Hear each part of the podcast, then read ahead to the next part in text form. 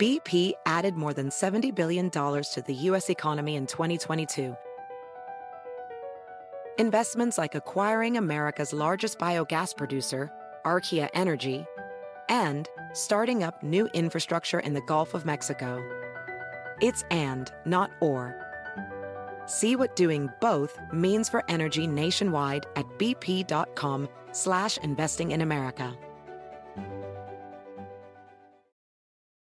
You might be right. It's simple, but something you almost never hear in politics today, with each side more concerned about scoring political points than solving problems. I'm Bill Haslam, a Republican. And I'm Phil Bredesen, a Democrat. We're former Tennessee governors, and we invite you to listen to our podcast, You Might Be Right. Join us and guests like Al Gore, Paul Ryan, Judy Woodruff, as we take on important issues facing our country. Listen and subscribe to You Might Be Right, a new podcast from the Baker School at the University of Tennessee. Con nosotros el show de Fernando Espuelas, conducido por nuestro experto en política, Fernando Espuelas, aquí en KTNQ 1020 AM.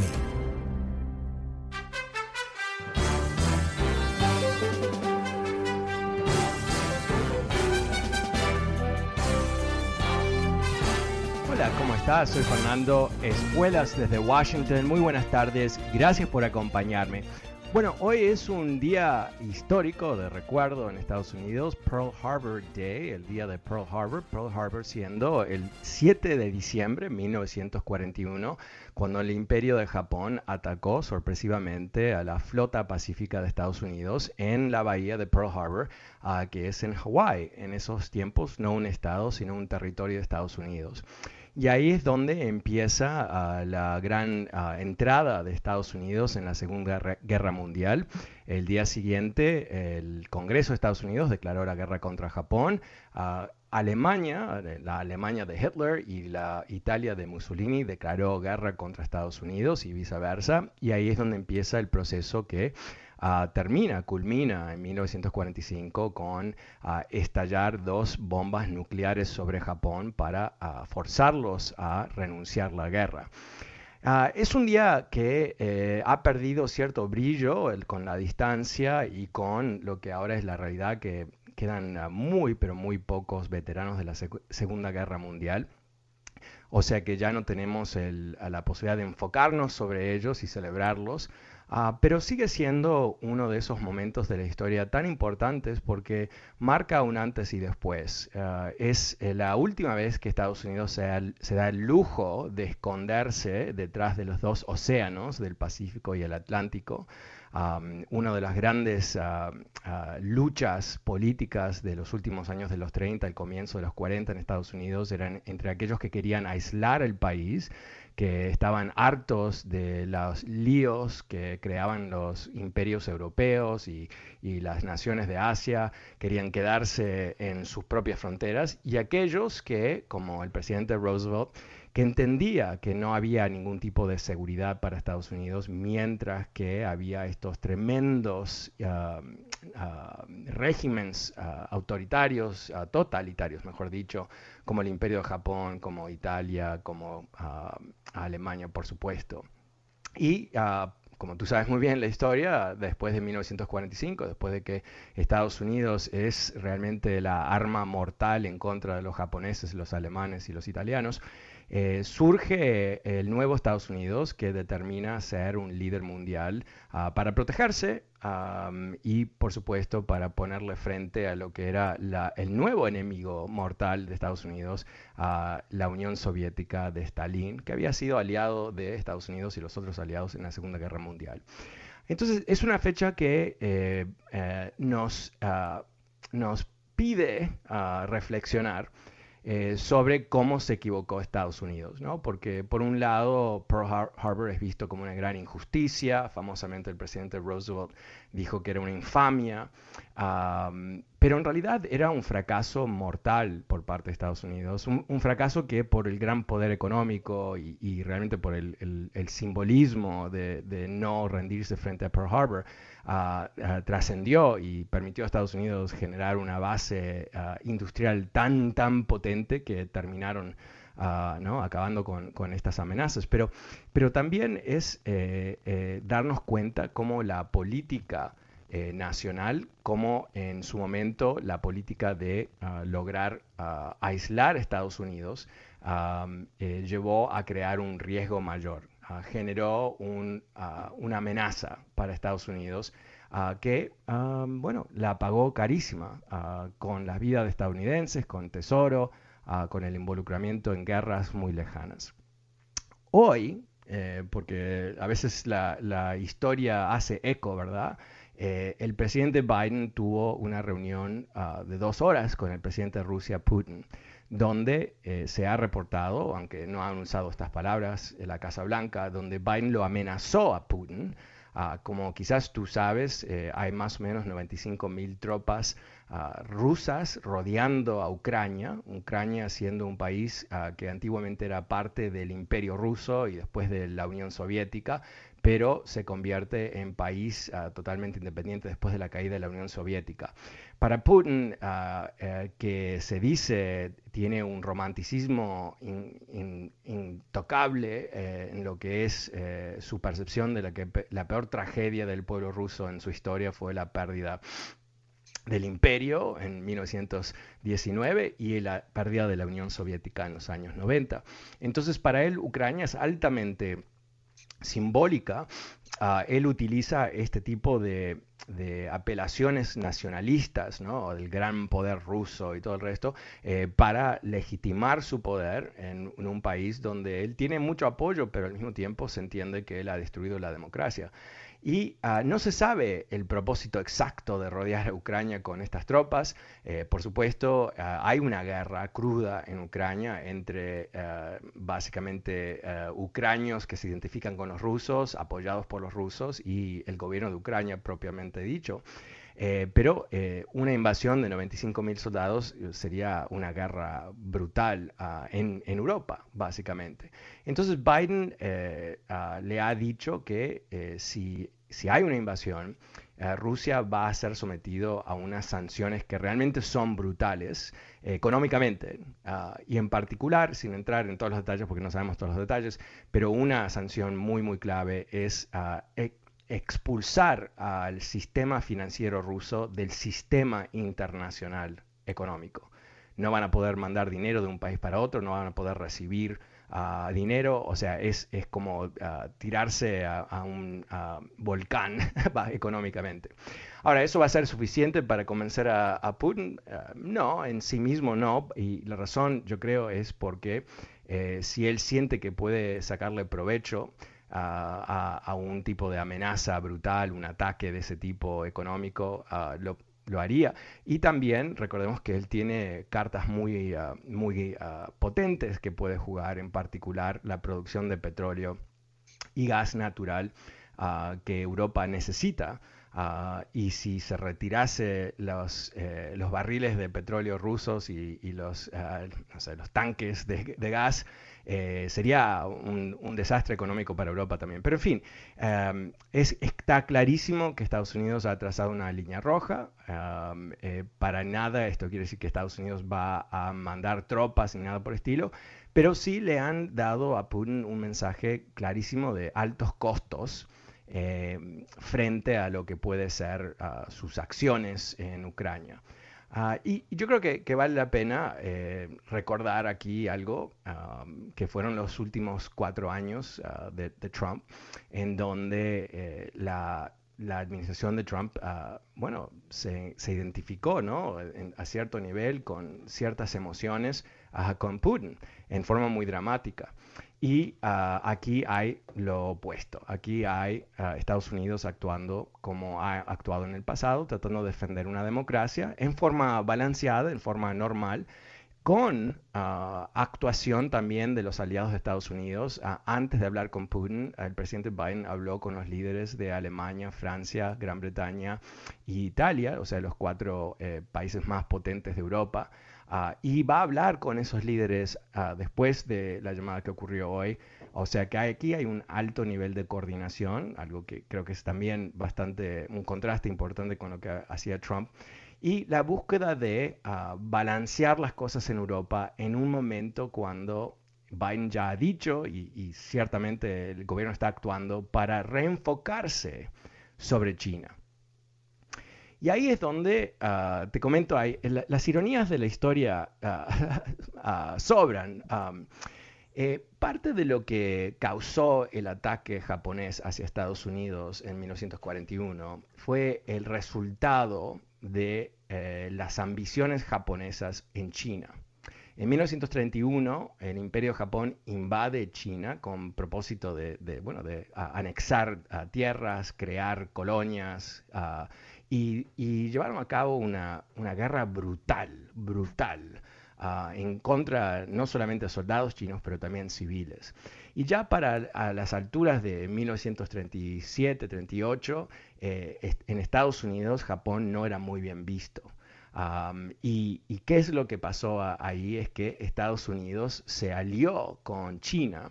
Uh, dándole ciertos apoyos, aunque no soldados, pero sí aviones, tanques y todo el resto para poder resistir a, Japón. Y después del ataque en Pearl Harbor, Estados Unidos y China eran aliados para luchar contra Japón. Bueno, em, hoy por hoy, como tú sabes, China no es el aliado de Estados Unidos, eh, Japón es el, aliado de Estados Unidos y ah, la gran preocupación es China. Ahora, eh, sin duda tú has escuchado que China es todopoderoso, está creciendo tremendamente, es el futuro. Bueno, eso es lo que los chinos, cuando digo los chinos, quiero, quiero aclarar aquí porque no quiero que se, eh, malinterprete porque yo no lo estoy expresando bien. Eh, cuando yo hablo de los chinos, yo estoy hablando del gobierno de China, no el pueblo chino. El pueblo chino es, una cosa. Ah, en una dictadura el, pueblo no tiene votos, eh, literalmente y figurativamente también, simbólicamente también. Entonces, eh, ¿qué está pasando ahora? Es que ah, China ha intentado ah, tomar este momento de auge con su economía que ha crecido tremendamente, ahora es la segunda economía del mundo, con una inversión gigantesca en sus fuerzas armadas. Hoy por hoy la armada china es más grande que la estadounidense, que no quiere decir que es más poderosa, pero simplemente dice, wow, qué increíble enfoque en desarrollo que ellos han tenido.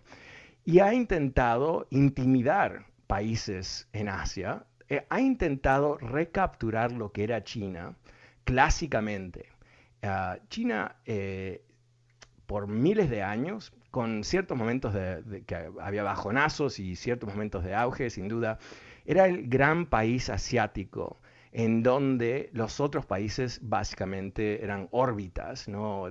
los que estaban más lejos mandaban saludos, los que estaban más cerca mandaban oro, Ah, y ciertamente eh, muchas de las culturas asiáticas, aunque cada una es diferente, tiene un, toque de cultura china porque se exportó el concepto, que era como la Grecia. Ah, para los europeos, ah, la Grecia antigua era el, el, seno de la civilización. Para, para Asia, China, estoy eh, simplificando las cosas, pero más o menos lo mismo.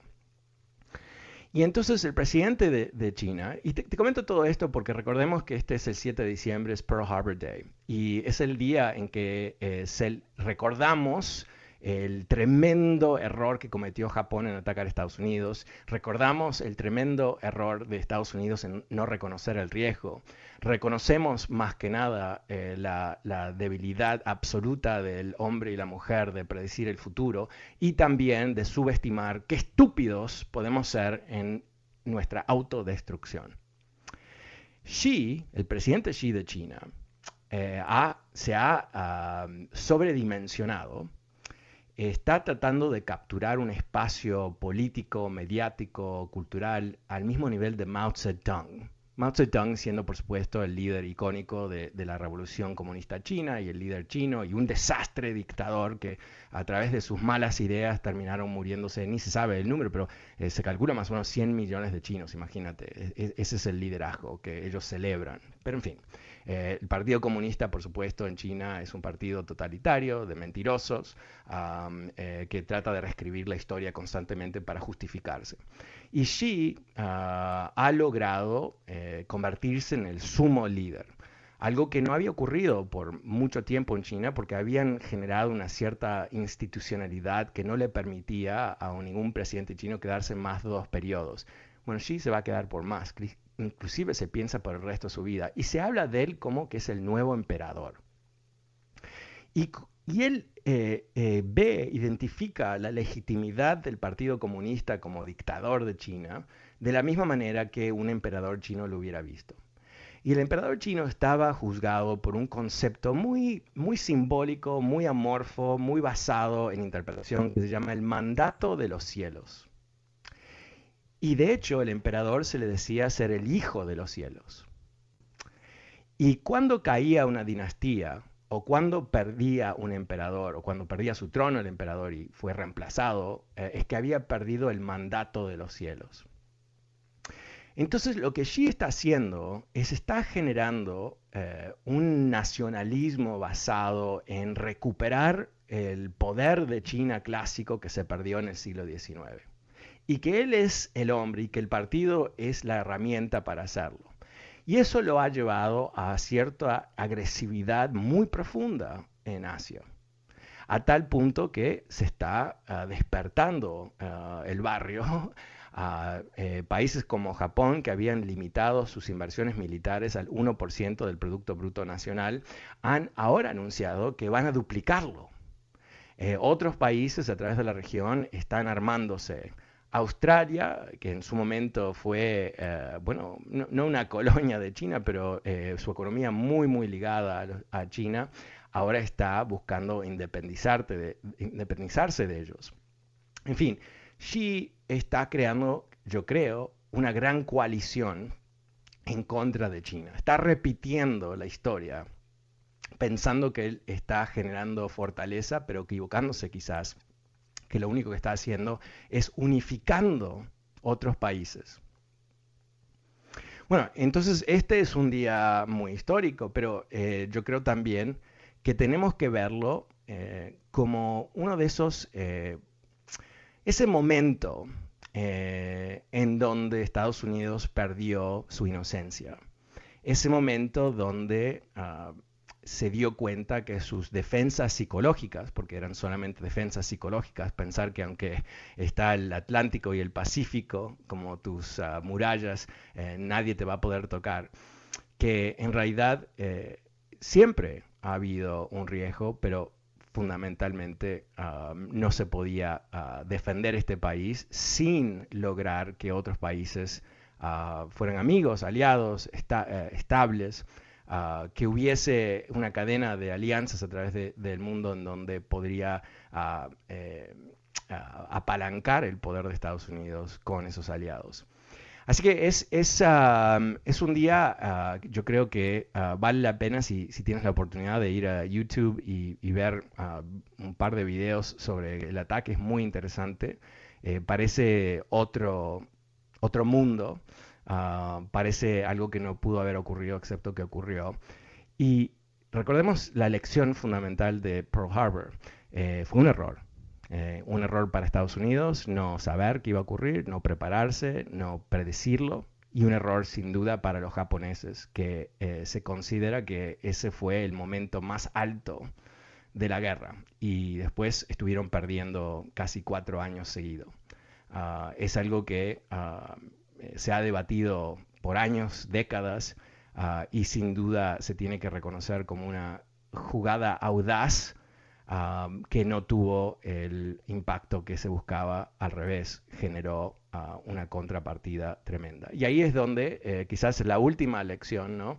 Eh, para uh, cuidado lo que, ah, lo que puedas estar creando, quisiendo, queriendo ser el máximo emperador chino, nuevo chino.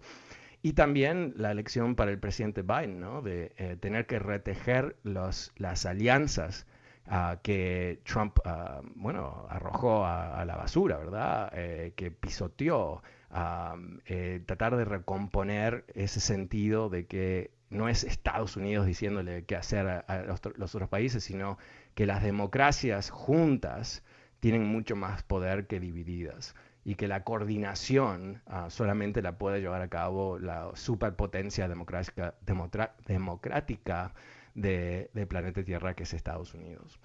Bueno, eh, te invito a que me llames. ¿Cómo ves tú Pearl Harbor? ¿Qué te hace pensar? ¿Tienes ah, miedo de que estamos frente a una nueva guerra, en este caso con Japón? Con Japón. Estoy viendo, tengo enfrente de mí Pearl Harbor.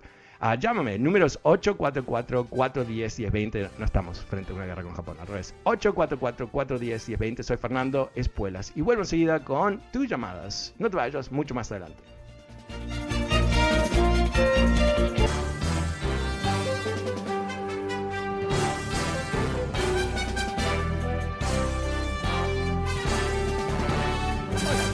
Soy Fernando Espuelas desde Washington. Muy buenas tardes. Gracias por acompañarme. El número es 844-410-1020. Llame si quieres participar de esta conversación.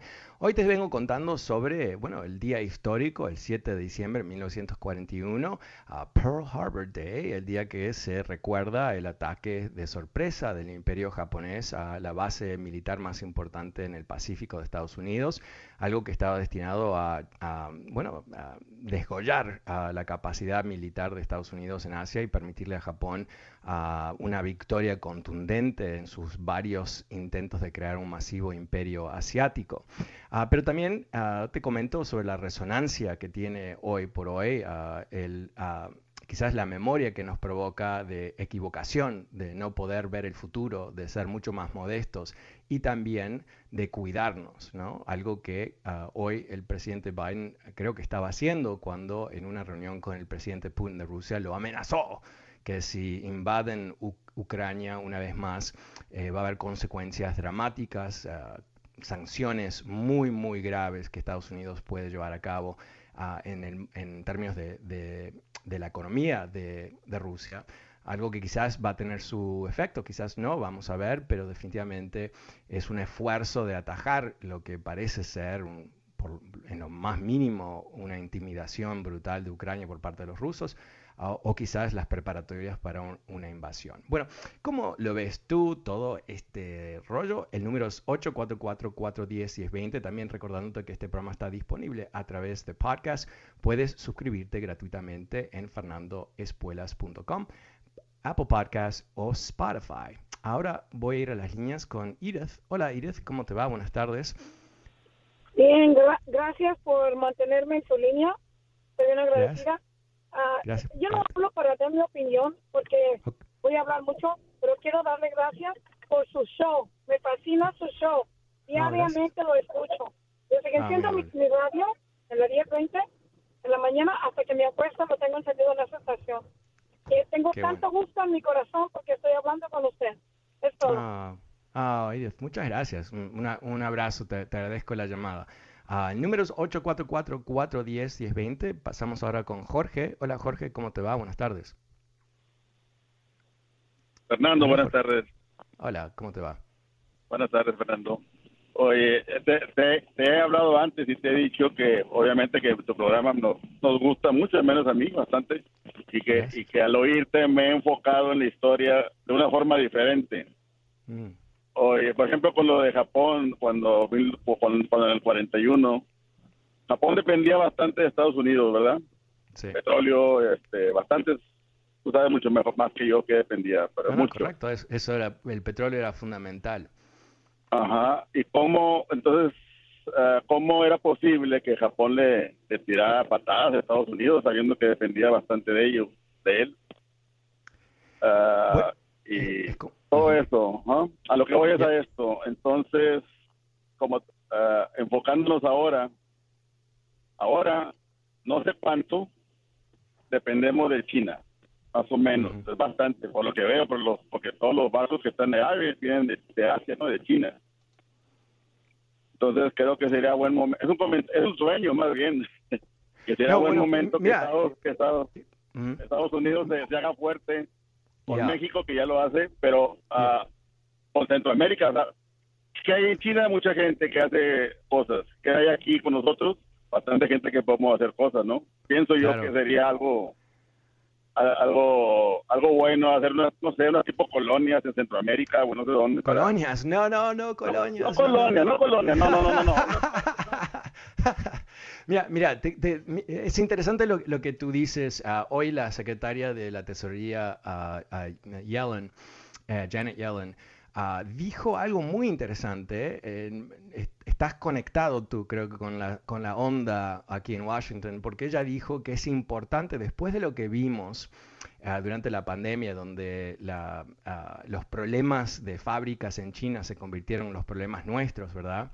que hay que fabricar más en Estados Unidos. Y todos los gobiernos demócratas y republicanos siempre dicen lo mismo y después no hacen nada. Pero en este caso yo creo que lo que se ha descubierto es qué vulnerable realmente es Estados Unidos. Porque no, ni en el comienzo que ni teníamos las mascarillas en este país, no teníamos nada, porque todo se había, eh, o sea, en el nombre de la eficiencia capitalista perdimos la capacidad de producción de una cantidad de cosas. Y yo creo que eso es uno de los... Ventajas de tener una presidencia demócrata, gente que cree que el Estado tiene que jugar el papel del Estado, ¿verdad?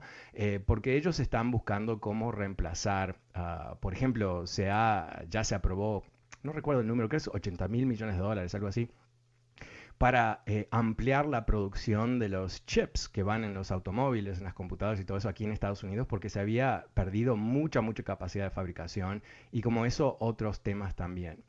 Lo que hemos descubierto es que China, hoy por hoy, eh, sigue siendo la gran fábrica del mundo, pero eh, es una fábrica muy riesgosa, porque no podemos eh, confiar en ellos, porque no tenemos la capacidad de, influir sobre ellos, porque sabemos que están llevando a cabo un genocidio, literalmente un genocidio, del pueblo Uyghur, que es un pueblo en el oeste extremo de China, una minoría de descendencia turca que ellos han reprimido en forma brutal a tal punto que ayer Estados Unidos anunció que no iban a boicotear diplomáticamente las ah, Olimpiadas en, China el año que viene.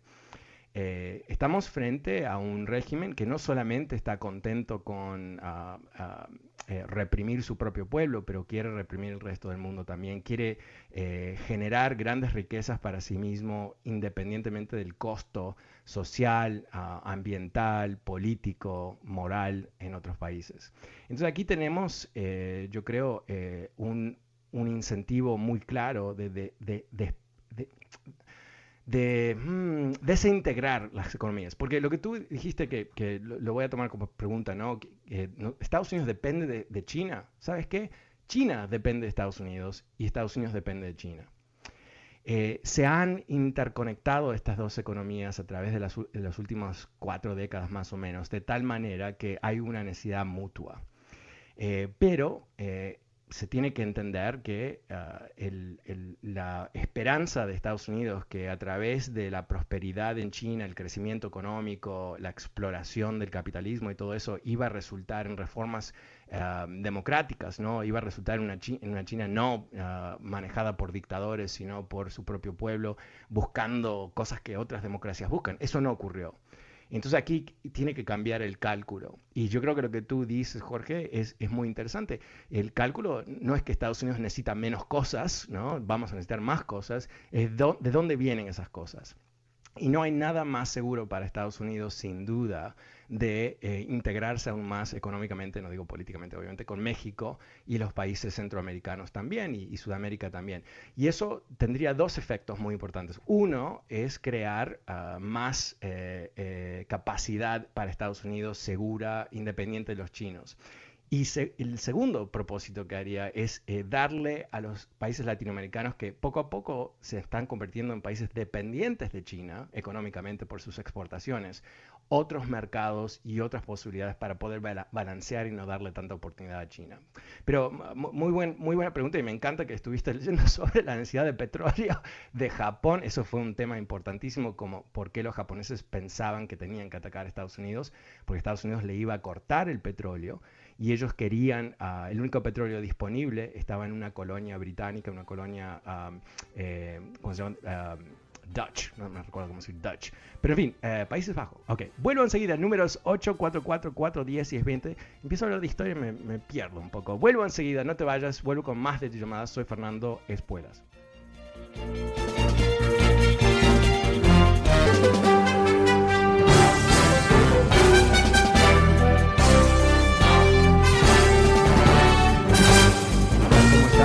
Espuelas desde Washington. Muy buenas tardes. Gracias por acompañarme. El número es 844-410-1020. Hoy es Pearl Harbor Day. Estamos hablando de la resonancia de ese ataque brutal a la flota de Estados Unidos en el comienzo de la Segunda Guerra Mundial y cómo inclusive hoy eh, podemos ver las sombras de ese día en la conversación aparentemente bastante dura del presidente Biden con uh, Putin de Rusia, donde aparentemente Estados Unidos lo amenazó uh, con ciertas uh, sanciones muy graves económicas si Putin lleva a cabo una invasión, una nueva invasión de Ucrania. Eh, ¿Cómo lo ves tú? El número es 844-410-1020. Eh, te comento antes de volver a las líneas que ya viene la conferencia Empoderate aún en crisis con el doctor César Lozano este 12 de diciembre en el Centro de Convenciones de Los Ángeles. Puedes comprar tus boletos ya en Ticketron o llamando al 818-774-9272. 818-774-9272. Ah, pero sabes qué, si eres la tercera llamada hoy, eh, o ahora, mejor dicho, eh, te voy a regalar dos boletos para ver al doctor César Lozano este 12 de diciembre. Pero ahora vuelvo a las líneas con John. Hola John, ¿cómo te va? Buenas tardes. Sí, muy buenas tardes, eh, Fernando. es un placer poder conversar contigo Gracias. Eh, siempre te escucho y la verdad me parece un excelente programa. Muy amable. Eh, quería hacer un punto respecto a la última persona con quien conversó. Eh, quería saber, Fernando, ¿qué efecto puede tener tanto positivo o negativo el hecho de que China está construyendo un canal, si no estoy mal, es en Centroamérica, en el área de Nicaragua, según entiendo? ¿Qué, qué, ¿qué efecto positivo o negativo puede tener para nosotros aquí? Ajá.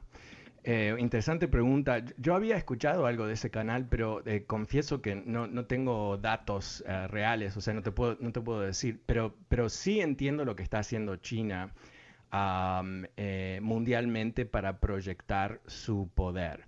De hecho, antes de ayer creo que se publicó una noticia que ellos están buscando una base militar en la costa atlántica de África, en Guinea Ecuatorial, creo que se llama el país, una ex colonia española en África. Algo que ha despertado las alarmas aquí en Washington, porque eh, la flota, la armada de China no ha tenido históricamente proyección por, afuera de la protección de las costas de China. Y lo que está pasando es que eh, China busca posicionarse en el mundo ah, como la alternativa a Estados Unidos.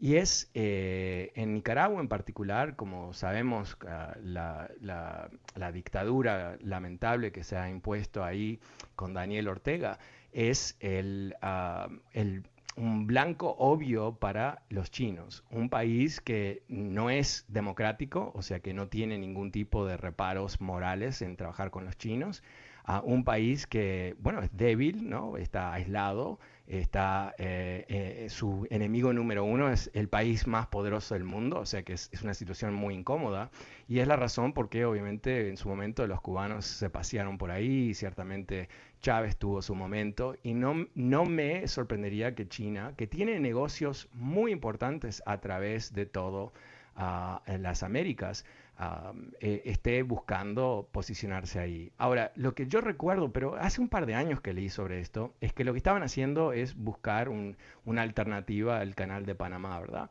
Eh, crear ah, un, una gran, un gran negocio para ellos mismos, eh, sacarle provecho, como Estados Unidos le sacó provecho al canal de Panamá por, por mucho tiempo. Ah, yo creo que, eh, creo que tu pregunta tiene, tiene una óptica más amplia también, que es que, ¿cómo estamos? Eh, ¿Cómo está Estados Unidos, verdad? En, con China. ¿Qué es lo que va a pasar? Eso creo que lo que también es, parte de tu pregunta. Y, yo te diría que, que, a la diferencia de lo que ah, a veces escuchamos en los medios, yo creo que, Estados Unidos está bien con China en este sentido, que eh, nuestro modelo de gobierno, nuestra democracia, aunque está fragmentada, aunque hay todo tipo de problemas y todo eso, al fin y al cabo es un sistema que se ha mostrado poder sobrevivir todo tipo de desastre, inclusive la guerra civil y, y la presidencia de Trump. Mientras tanto, los regímenes totalitarios no tienen ese mismo récord. son muy frágiles a cierto nivel, son muy fuertes hasta que caen, ¿verdad?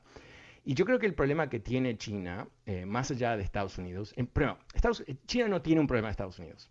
China tiene un problema interno. El problema de China es que es una dictadura.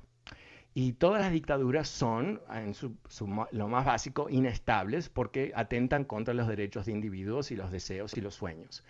Pero lo que el, comunismo chino, no digo que es el sistema comunista, pero la dictadura, ah, que pudo incorporar eh, conceptos capitalistas, obviamente, tiene un gran mérito, que es que ha sacado a cientos de millones de chinos, de ciudadanos chinos, de la pobreza, que había sido estándar en China mm, dos mil años.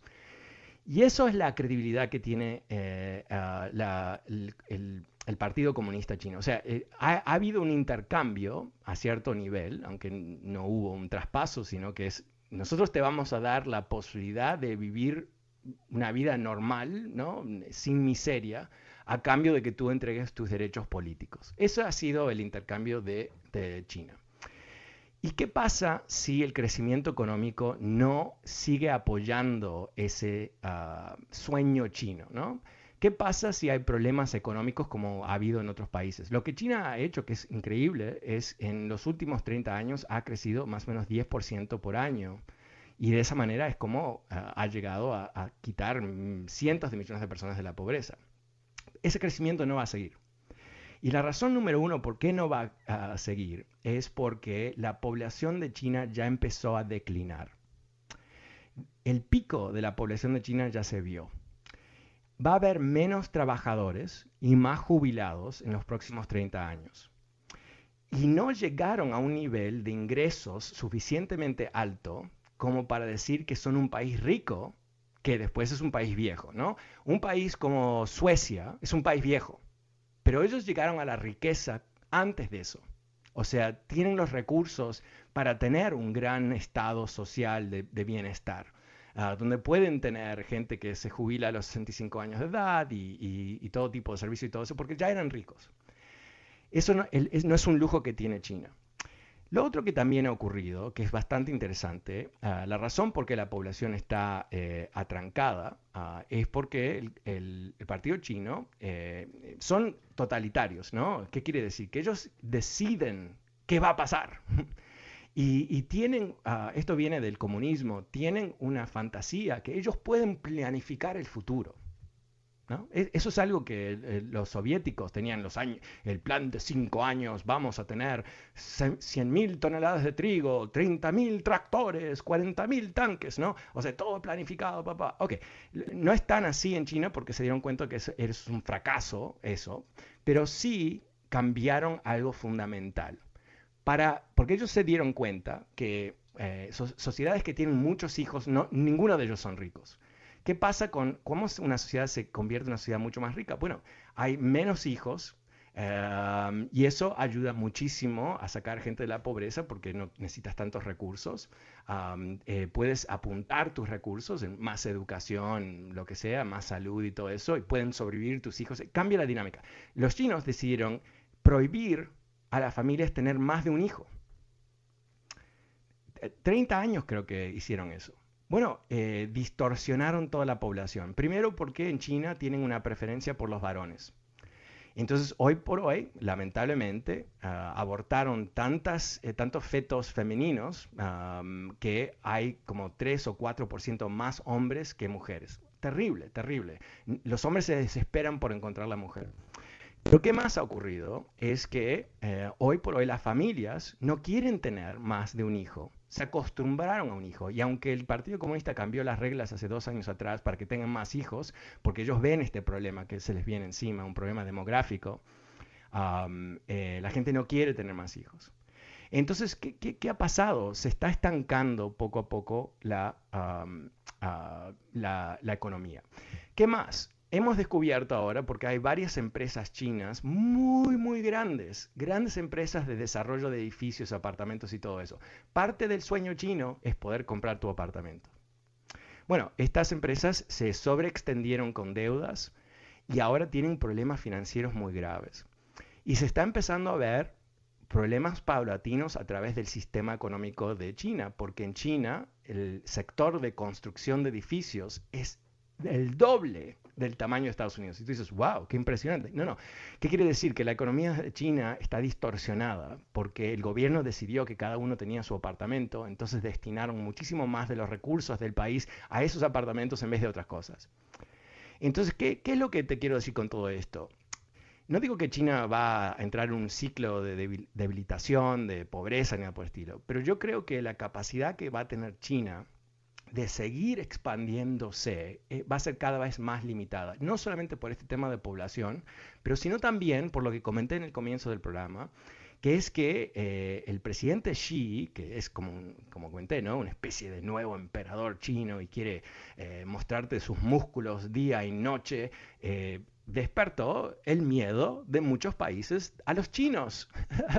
o sea, exactamente lo opuesto que quizás él pudo haber hecho eh, por razones culturales, por las razones de, tener que lucir en frente del pueblo, de ser el gran líder, ¿no? Tú, vas, a ser el, vas a jugar el papel ah, protagónico en Asia, porque nosotros los chinos siempre hemos jugado eso y tú eres nuestro presidente. Eso tiene una cierta lógica, que no es en realidad buena para China, pero tiene una lógica de ser un, líder que necesita, ah, obviamente no busca la aprobación del pueblo, pero la necesita igual. Y la manera que lo hacen es a través de propaganda y todo el resto. Ahora, yo creo que ¿cuál es la gran debilidad de Estados Unidos con China? No son los chinos, por lo que, todo lo que te vengo diciendo, y te podría dar otros cinco minutos de, otros detalles, pero no lo voy a hacer. La gran debilidad de Estados Unidos frente a China es Estados Unidos. Porque estamos en, a dos niveles, ¿no? Tenemos, dos mundos coinciden en Estados Unidos. Mundo número uno es el mundo económico. ¡Wow! La economía de Estados Unidos, más allá de un, poco de inflación que a niveles históricos no es muy alta, pero obviamente es alto relativo a los últimos 10 años. Ok, whatever, ¿no? Pero, pero eso no es trascendente, así que no, no, nos centremos sobre eso, aunque los republicanos, por supuesto, están haciendo mucho hincapié sobre eso, porque eh, ellos venden miedo, miedo, el cuco viene, eso es lo que ellos venden, ¿no? Pero, pero al nivel... Uh, pensámoslo lo más fríamente posible, tenemos las mejores empresas del mundo, las más innovadoras, tenemos mercados de capital que no existen en ninguna otra parte del planeta, tenemos eh, emprendedores, a la diferencia de China, que no tiene inmigrantes, ¿quién va a emigrar a vivir en una dictadura? Muy poca gente. Todo el mundo quiere venir a Estados Unidos. O sea, una vez que en algún momento ¿no? teórico tengamos una política migratoria racional, eh, vamos a poder una vez más atraer los mejores cerebros del mundo, inclusive los chinos, porque a mediados que China se convierte en más autoritaria, ¿sabes qué? La gente ahí no, hay, no, son raros, ah, el pueblo chino, eh, quizás no tienen experiencia con democracia, pero la gente eh, educada, la gente que quiere soñar, ah, ¿sabes qué? Ellos entienden que Estados Unidos es diferente. Bueno, van a venir aquí y eso es fabuloso. Y van a venir ah, mexicanos, y van a venir gente de Suecia, van a venir de todos lados. Entonces nosotros podemos avanzar. Ok, esa es la parte económica, fabulosa, muy buena. La parte política, eh, o sea, el sistema político de Estados Unidos es como un viejito de 240 años, ¿no? Que ha sobrevivido con inyecciones y masajes, mucha suerte, oxígeno y todo el resto.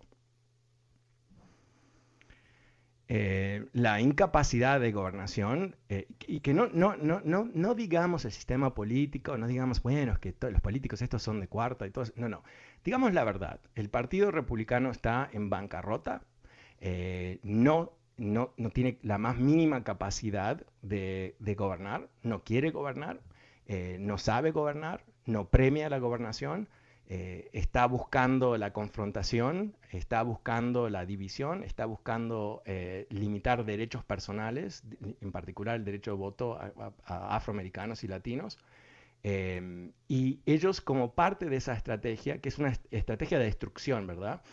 no es construir, no es darle una agenda alternativa al pueblo, sino es destruir, está destruyendo el país porque no solamente tiene un impacto práctico, ¿no? donde es difícil lograr cualquier cosa en Washington, pero también tiene un impacto simbólico que es brutal.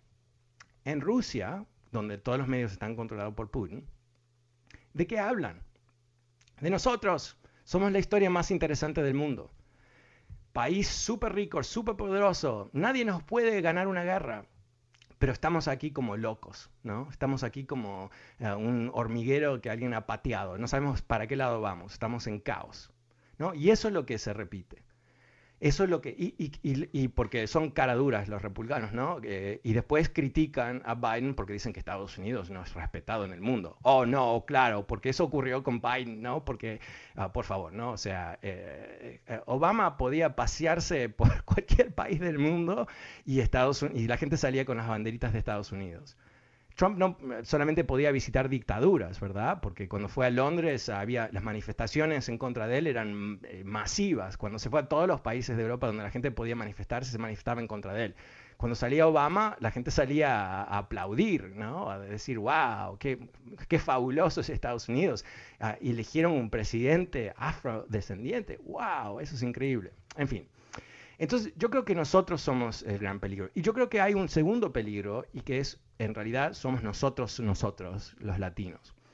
Eh, esto lo he comentado, ha sido un lema de este programa a través de muchos años, que es que a mediados que el número de latinos crece en este país, eh, nosotros somos cada vez más importantes para recapturar la gobernación de este país, para poder ah, lograr ah, ser ah, partícipes de elegir legisladores y gobernadores y por supuesto presidentes, pero legisladores estatales en particular, que eh, sean dignos de serlo, que sean los más competentes, los más capaces, los más leales.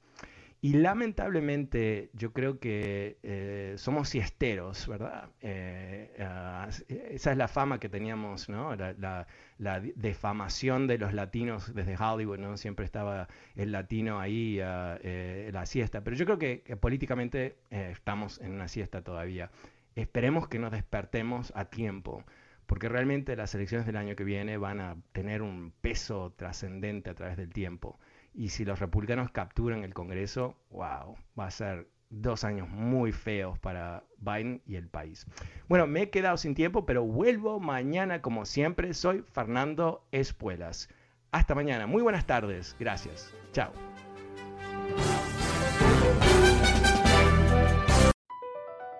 Across America, BP supports more than 275,000 jobs to keep energy flowing. Jobs like updating turbines at one of our Indiana wind farms and producing more oil and gas with fewer operational emissions in the Gulf of Mexico. It's and, not or. See what doing both means for energy nationwide at bp.com slash investing in America. Can you remember a time when you thought someone you disagreed with might actually be right? In the new podcast, You Might Be Right, former Tennessee governors Bill Haslam and Phil Bredesen pose that question to guests like Paul Ryan, Al Gore, and Judy Woodruff. Come for the stories, stay for the substance and expert insights into some of the most challenging issues facing the country, including affordable housing, crime, and education. Listen to You Might Be Right a new podcast from the Baker School at the University of Tennessee, available wherever you get your podcasts.